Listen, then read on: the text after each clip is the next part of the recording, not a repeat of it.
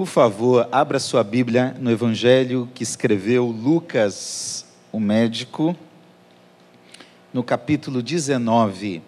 Irmãos, nós temos um ministério muito importante da igreja, que é o nosso ministério de pequenos grupos.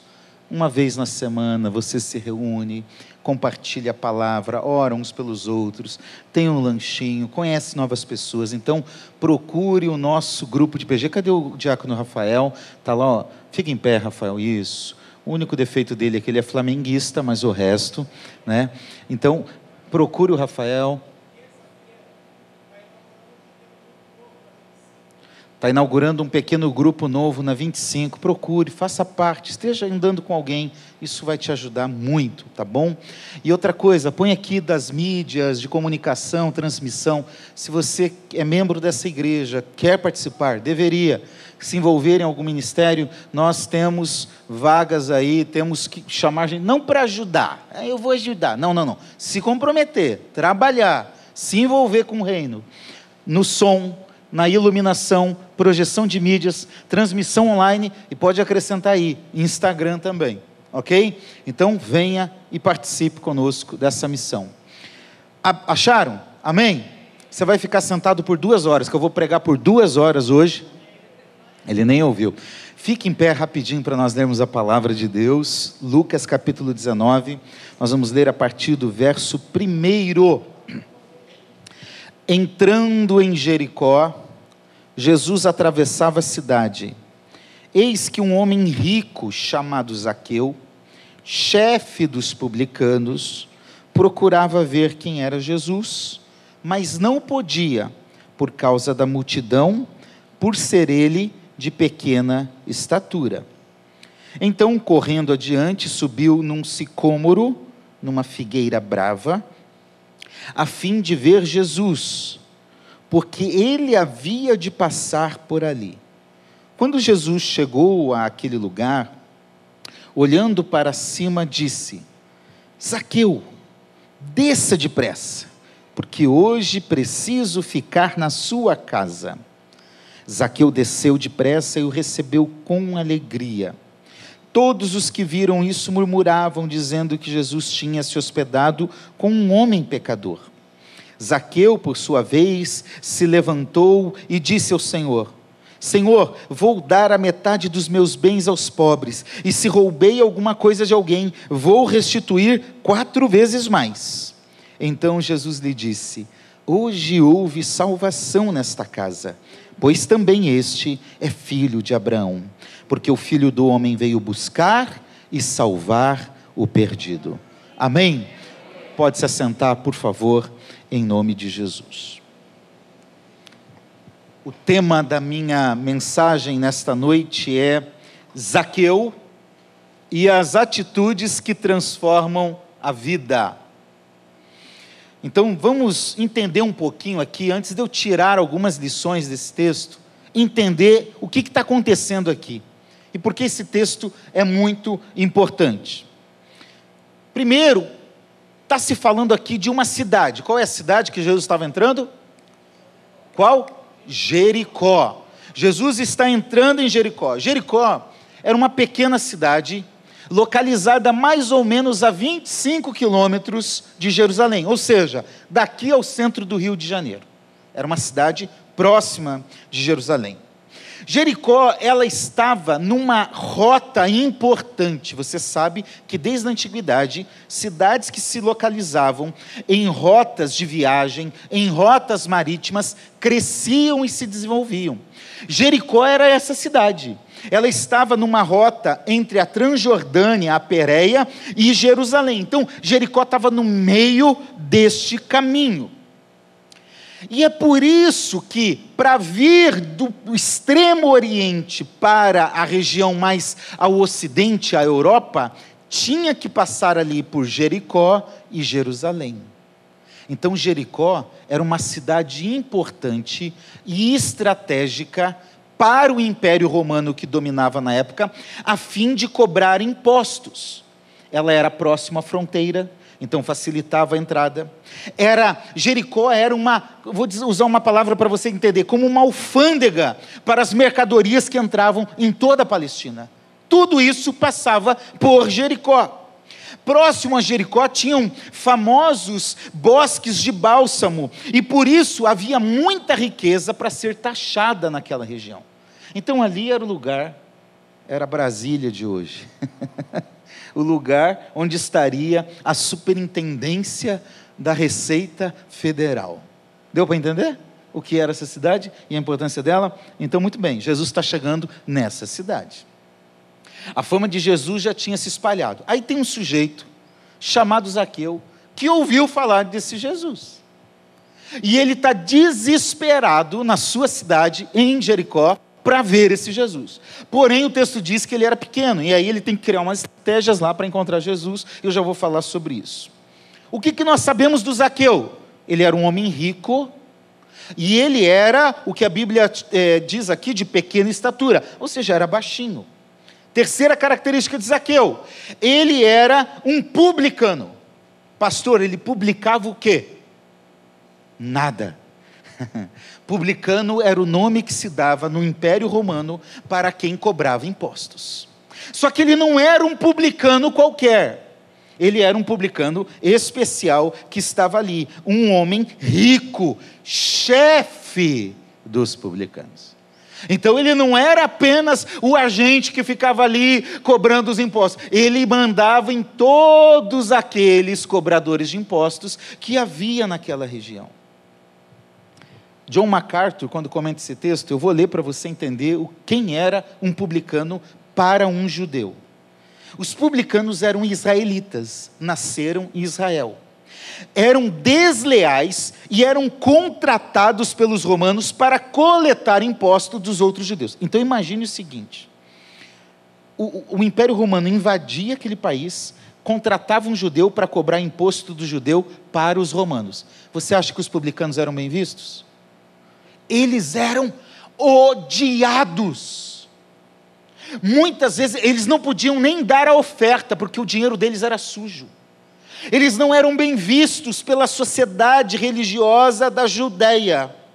Então, eles, além disso, eles tentavam obter lucro pessoal, porque um cobrador de impostos, não diferente de hoje em muitos cargos públicos, ele tinha que comprar o seu cargo.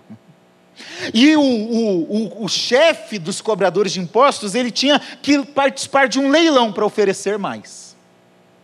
Então veja que Zaqueu não prestava. Com carinho para todos vocês, era quase um flamenguista nos dias de hoje. Aleluia. Oh, coisa perdão. Os visitantes que nos perdoem aí, porque eu pego no pé dos flamenguistas, amém? E eu não torço para o Vasco, nem para o Fluminense, nem para o Botafogo. Por isso, MacArthur diz: eles se tornaram o pior tipo de gente que existia naquela época. Não queriam ver publicando de jeito nenhum. Principalmente o chefe deles, que era o Zaqueu, que era o principal, que recebia um percentual dos seus insubordinados. Agora, Zaqueu nos serve como exemplo, porque ele toma algumas decisões com o objetivo de encontrar Jesus. E eu quero destacar essas lições com vocês. Em primeiro lugar, Zaqueu superou as suas limitações. Você pode dizer amém por isso? A Bíblia diz que esse menino aqui, esse homem era baixinho, eu fico imaginando, eu sou alto, então eu estou tranquilo. Né? Eu sou alto, então eu fico tranquilo no meio de uma multidão, não tem problema nenhum. Mas eu vejo o sofrimento dos baixinhos. É. Uma vez eu estava num show do Diante do Trono em 1998. Estava bem na frente, todo mundo bravo comigo que eu estava bem na frente. Aí o segurança me chamou, ei, ei, ei, ei, vem cá, ô grandão, vem cá. Falei, pronto, vai me tirar do meu lugar. Né? Aí falou, pula para o lado de cá que agora você vai ser segurança por causa da sua altura. Não consegui nem assistir o show direito. Eu, eu tinha lá, e eu fico imaginando o Zaqueu, ei, cadê o homem? Aonde ele está? Imagine o sofrimento. Segundo, ele era excluído, porque os judeus religiosos, a sociedade religiosa de Israel, odiava e rejeitava um publicano. Terceiro, a multidão o impedia. A multidão o impedia de ver Jesus. Você já tentou se entrar no meio de uma multidão e falar no meio da multidão? É difícil. Você não consegue andar, você não consegue se locomover. Então, era baixa estatura, era excluído, era multidão. Mas Zaqueu não desistiu. Ele tinha um alvo, ele tinha um objetivo. Eu quero ver Jesus, eu quero me encontrar com Jesus. E quando nós temos um alvo na vida em relação a Deus, eu quero dizer para você: supere aquilo que é limitação na sua vida hoje. Eu não sei qual é a barreira. Algumas podem ser até verdadeiras mas algumas podem ser apenas desculpas. Nós criamos algumas limitações. E talvez a tua limitação tenha a ver com dinheiro, tenha a ver com status, tenha a ver com trabalho, tenha a ver com estudo, tenha a ver com isso ou com aquilo. Eu quero te convidar hoje a se libertar de tudo que está te prendendo, te amarrando e falar: Jesus, eu quero te encontrar, eu quero priorizar isso. O Senhor é prioridade, servir a Deus é prioridade. Isaqueu está mostrando: eu tenho esse alvo, eu tenho esse desejo, eu vou fazer isso. Isso serve em relação a Jesus e serve a qualquer coisa da sua vida. O que está te limitando hoje? O que está te impedindo de ter um casamento melhor? De ser melhor pai, de ser melhor mãe, melhor marido, melhor esposa, de ser um melhor profissional, de crescer profissionalmente. O que está te impedindo na vida? O que, que é uma limitação para você? As pessoas hoje estão desistindo muito fácil. A primeira dificuldade que vem já desiste. Ah, eu não quero mais, abandona. E as coisas estão virando descartáveis. Zaqueu está nos dando uma lição supere aquilo que te limita. Eu assisti um vídeo, depois você procura no YouTube em casa, tá? Não procura agora não. Tony Melandes. Esse rapaz, ele não tem os dois braços. E ele toca um violão com os pés. Eu não sei se alguém já viu o vídeo do Tony Melandes. Quando o Papa foi visitar o México, se não me engano, ele tocou para o Papa. Quando um presidente ia visitar a cidade do México, ele tocava. Tocava de forma linda, sabe por quê? Ele não desistiu por causa daquilo que lhe impedia. Eu quero dizer para você que não faz parte do planejamento, do plano inicial de Deus para a sua vida que nós desistamos. Por isso, vá em frente, lute, arregaça as mangas, fala: Eu vou, eu vou crescer, eu vou melhorar, eu vou encontrar Jesus, eu vou melhorar minha vida, eu vou avançar, eu não vou ficar onde eu estou. Martin Luther King, todos conhecem, que lutou contra o racismo, contra a separação racial nos Estados Unidos, ele disse: a medida de uma pessoa não se afirma em tempos de conforto e conveniência, mas repousa nos seus posicionamentos em tempos de desafios e controvérsias. Quando está tudo bem, é fácil. Se está difícil, levanta e vai para a luta, em nome de Jesus. Segunda lição: Zaqueu é um efeito surpresa. E eu gosto disso. Imagine a cena. A multidão toda andando atrás de Jesus. E de repente, um único homem, com uma alta posição na sociedade, decide subir numa árvore.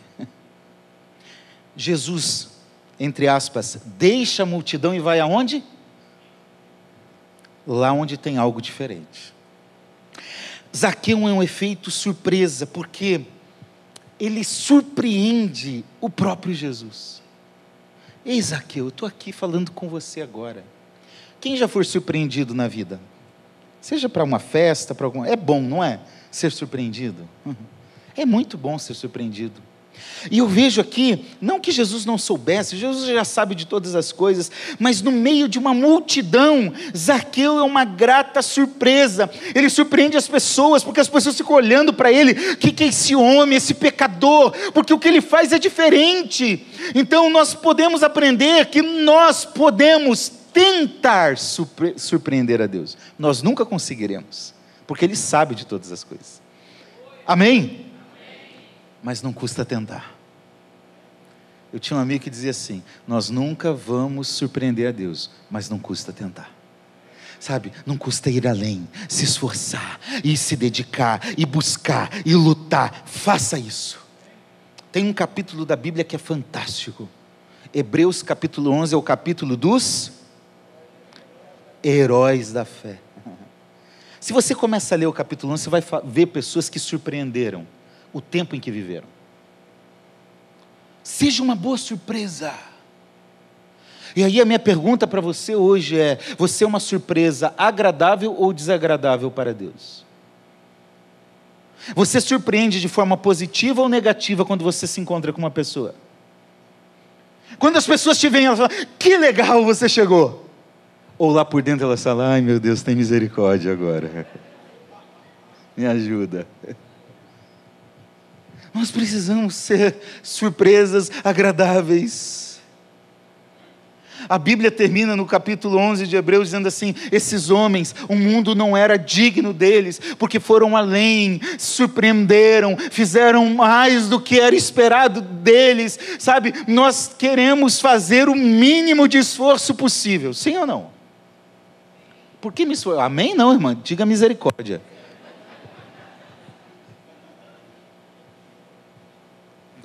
Não quero dor de cabeça, não quero trabalho.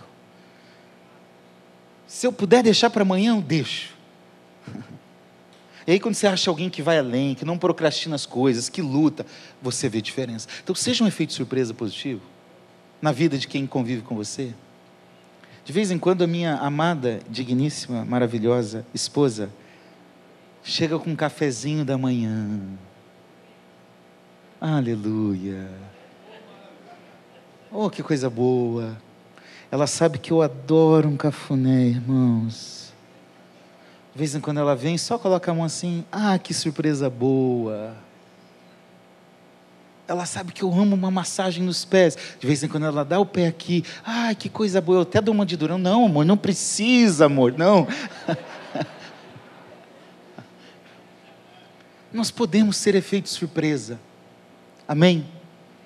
Faça mais, seja mais, seja como Zaqueu. Terceiro lugar, Zaqueu agiu com ousadia. Vou fazer a pergunta para você: você faria o que Zaqueu fez? A verdade é que muitos de nós, se estivéssemos lá no meio da multidão, ia falar: oh, que coisa ridícula. Está querendo aparecer, Zaqueu? A verdade é que quando nós temos um objetivo em Deus, nós podemos ser ousados. Não cabe timidez com Deus. A Bíblia diz: ficarão de fora os covardes. Deus não nos deu um espírito de covardia, mas de ousadia. Nós precisamos ser ousados em Deus. Irmãos, um homem de alta posição, de responsabilidade social, econômica, naquela sociedade, e anciãos não corriam, não subiam em árvore, mas Aqueu sobe depressa, desce depressa, sobe em árvore. Sabe por quê? Ele foi ousado. Às vezes nós somos muito tímidos para Deus. Das coisas menos importantes da minha vida, o futebol é a mais importante. Eu gosto de futebol. Eu gosto de ir num jogo de futebol do meu time desastroso que me faz sofrer, que se chama Coritiba Futebol Clube. Pastor Selmo, vem aqui, por favor, me ajuda.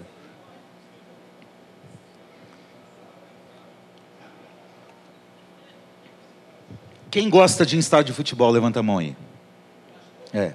Eu já pedi para o Dudu que eu quero ir Curitiba e Flamengo aí no início do Campeonato Brasileiro. Vamos lá. Eu já fui em estádio em que eu não conhecia ninguém.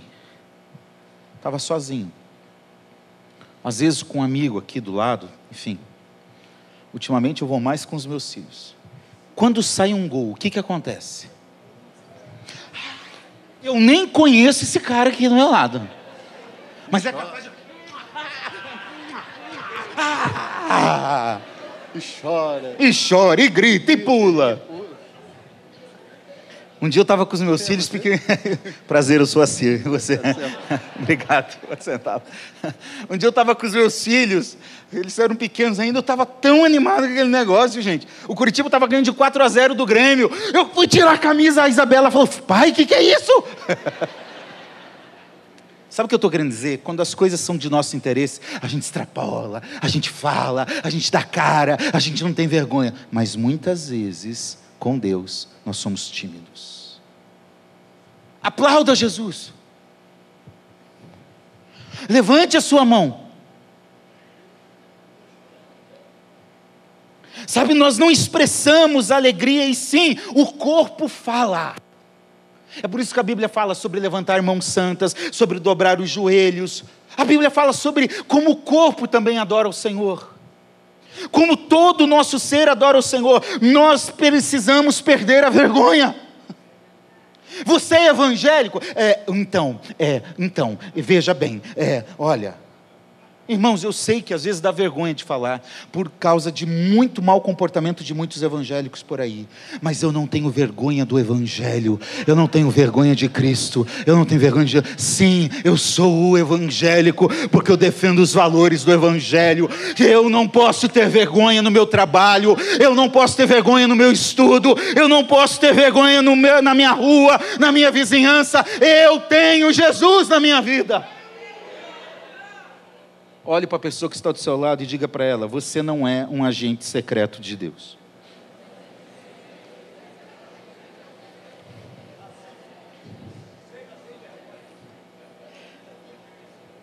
Eu coloquei aqui entre, entre aspas para você entender: seja sem vergonha. É entre aspas, tá bom, irmão? Entenda o que eu estou dizendo. Que diferença de Pedro para Zaqueu? Quando Pedro está tentando ver de longe lá Jesus eh, sendo julgado pelo sinédrio, pelos judeus, aí alguém chega e fala: Ei, você não é um deles? O que, que Pedro diz? Eu não, é credo. Zaqueu, ele faz de tudo. Hum.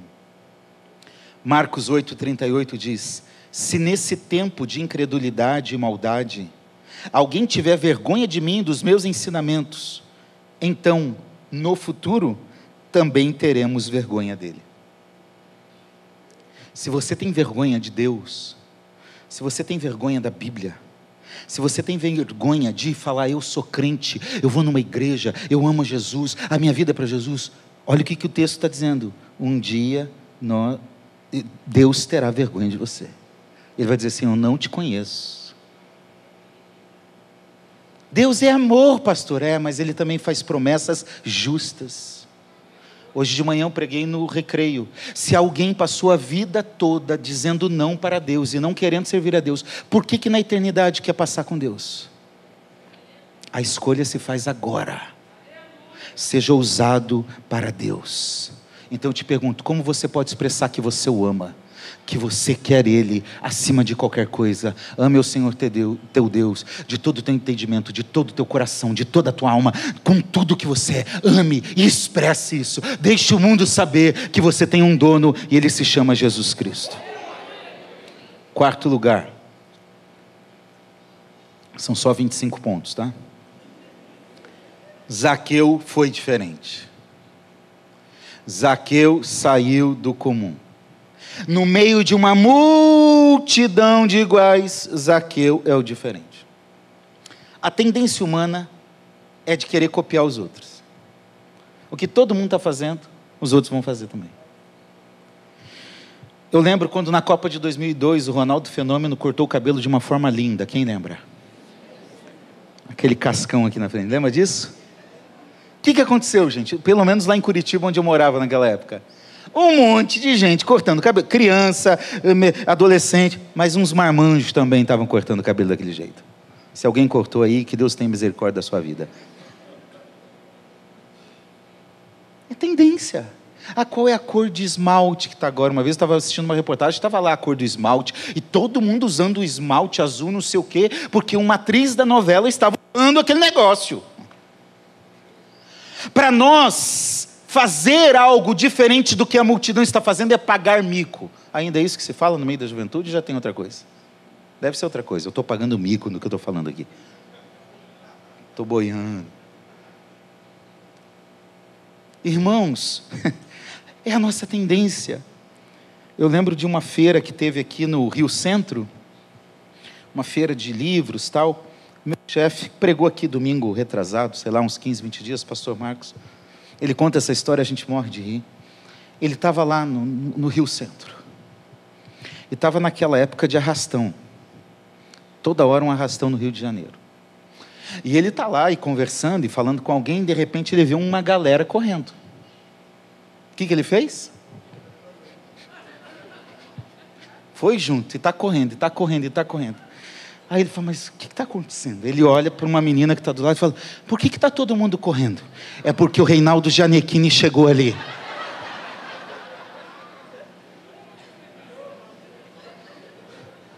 É isso.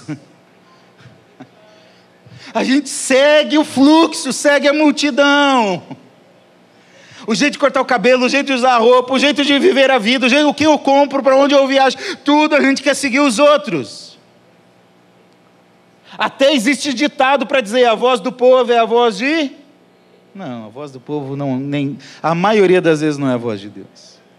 Foi o povo que disse: "Crucifica-o". Pare de querer ser igual a todo mundo. Como dizia a mãe de todo mundo aqui dentro, você não é ele. Mas mãe, todo mundo está fazendo. Você não, não é todo mundo. Essa é uma lição da Bíblia e uma lição de mãe. Deseje ser diferente, pastor. No meu ambiente de trabalho, todo mundo fala palavrão. Não fale. No meu ambiente de trabalho, todo mundo trai o marido ou a mulher. Não traia. Pastor, no meu ambiente de trabalho, todo mundo quer dar um jeitinho. Não dê. Seja sal da terra, seja luz no mundo, seja diferente, seja lavado por Jesus, seja único para Ele. Não precisa ouvir a voz da multidão, faça diferença onde você estiver. Alguém já disse, pastor, mas é difícil, porque todo mundo está fazendo, a influência é tão grande. E aí, eu não lembro um pastor que disse o seguinte: Adão pecou no paraíso, Jesus venceu no deserto na frente do diabo. Não é o lugar que faz a pessoa, é a pessoa que faz o lugar. Você pode fazer a diferença onde você está. No meio de uma multidão que se dobrou perante uma estátua do rei Medo-Persa, Daniel disse: Eu não vou. Sadraque, Mesaque e Abidinego, junto com eles, nós não vamos. Se você quiser ser diferente da maioria, faça o que a maioria não faz. Faça o que Deus espera de você. E o que Ele espera de você está registrado na Sua palavra. Quinto lugar. Zaqueu foi um pequeno, grande homem.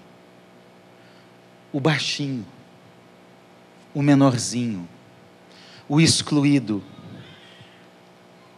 ele foi um grande homem.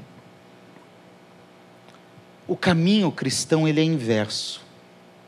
A nossa sociedade é quanto mais seguidor você tem no Instagram, no TikTok, mais influente você é. Jesus deve olhar para nós e falar: "Ei, bobão. Tem nada a ver com isso não." A Bíblia usa sempre o oposto. Quem quer ser o maior precisa ser o é isso. A Bíblia nos ensina a ser diferente. Decidir ser pequeno, é aí que Jesus vem falar, é com você que eu quero encontrar. Decidir ser o mais simples, o mais humilde, mesmo que seja excluído, decida ser o menor.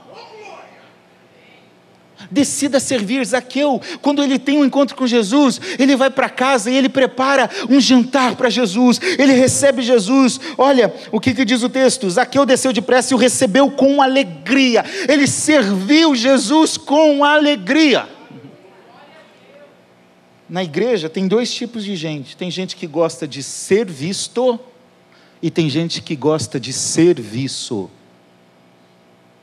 Qual é o teu lugar? Porque tem gente que quando não está aqui em cima, morre ali embaixo. Quando ele está cantando, quando ele está pregando, quando ele está ensinando, quando ele está fazendo, aí é um show. Mas quando está ali fora, quando está envolvido, quando as coisas têm a ver comigo, aí sim. Quando não está, morre. Nós precisamos aprender a servir. A lógica desse mundo é: façam tudo para mim. A lógica de Jesus é, um pouco antes da sua morte, ele se humilha e vai lavar os pés dos seus discípulos. Nós precisamos aprender a diminuir, a crescer. Nós vamos aprender a diminuir olhando para a Bíblia, mas sabe de uma coisa? Precisa de alguém do teu lado que faça isso. De vez em quando essa mulher aqui chega e fala: Ei, abaixa a bola. Eu te conheço. Hoje de manhã aconteceu isso. Ela olhou para mim e falou assim: Amor, você está pregando demais, hein? Aí eu, é, amor, só misericórdia de Jesus, né? Dela, não, amor, demais é muito tempo, diminui o tempo.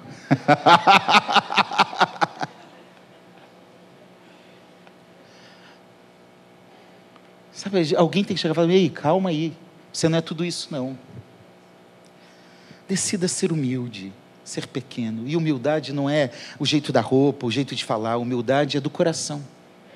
Tem gente com muito dinheiro, muito poder, muita riqueza que é humilde, e tem gente que não tem nada na vida e é orgulhoso.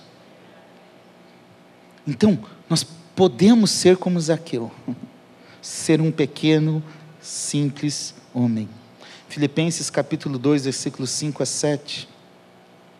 Tenha o mesmo sentimento que houve em Cristo Jesus ele tinha a natureza de Deus, mas não tentou ficar igual a Deus. Pelo contrário, Jesus abriu mão de tudo que era seu e tomou a natureza de servo, tornando-se assim igual aos seres humanos e vivendo a vida comum de um ser humano. O Deus Criador decidiu se tornar uma criatura. O Deus que criou todas as coisas nasceu num lugar onde os animais comiam. Um Deus que criou a água teve sede. O Deus que criou o mundo não tinha onde repousar a sua cabeça para dormir. O padrão de Jesus é diferente do que muitos pregam hoje por aí. Decida viver uma vida simples e humilde. Em penúltimo lugar, Zaqueu não perdeu tempo. Ele quis encontrar Jesus. Irmãos, eu coloco ali como destaque: querer é importante uma diaconisa que existia na igreja do Recreio, ela já está uma idade bem avançada. Logo que eu cheguei lá, ela falava assim: Pastor, eu oro para Jesus me fazer querer querer. Falei: Como que é? E ela falava muita coisa assim, às vezes eu não entendia, eu tinha que parar para tentar entender. Ela falou: Pastor, eu quero querer querer. Porque tem coisa que a gente faz sem querer. Eu lembro que eu vi uma história do pastor Luciano Subirá. Ele foi conversar com um casal. E o casal tinha brigado e aquela crise. E aí ele falou: Fala então, homem, o que, que aconteceu? Pastor, essa mulher sempre me pediu para ir no mercado. A vida toda pediu para ir no mercado. E hoje eu fui no mercado, pastor. E aí fomos lá, e agora ela está aí, brava comigo. E aí o pastor Luciano Sobreira diz, ah, eu estava até dando razão para o homem. Uhum. Ele falou, mas tinha que ouvir o outro lado. Fala, dona, por que, que você está brava se o homem foi no mercado? Aquilo que você queria há tanto tempo. Eu não queria que ele apenas fosse no mercado. Eu queria que ele quisesse ir no mercado. Ele foi e ficou emburrado, ficou bravo. Não adianta isso. Sabe, eu tenho que querer de fato, intensamente, apaixonadamente, a presença de Jesus na minha vida. Porque quando a gente quer algo de verdade, a gente não perde tempo, a gente supera as limitações. O texto é claro, ele subiu depressa, desceu depressa, ele tem um foco e uma prioridade, algo muito mais importante. E aí eu pergunto: como o seu tempo pode dar testemunho de qual é a sua prioridade.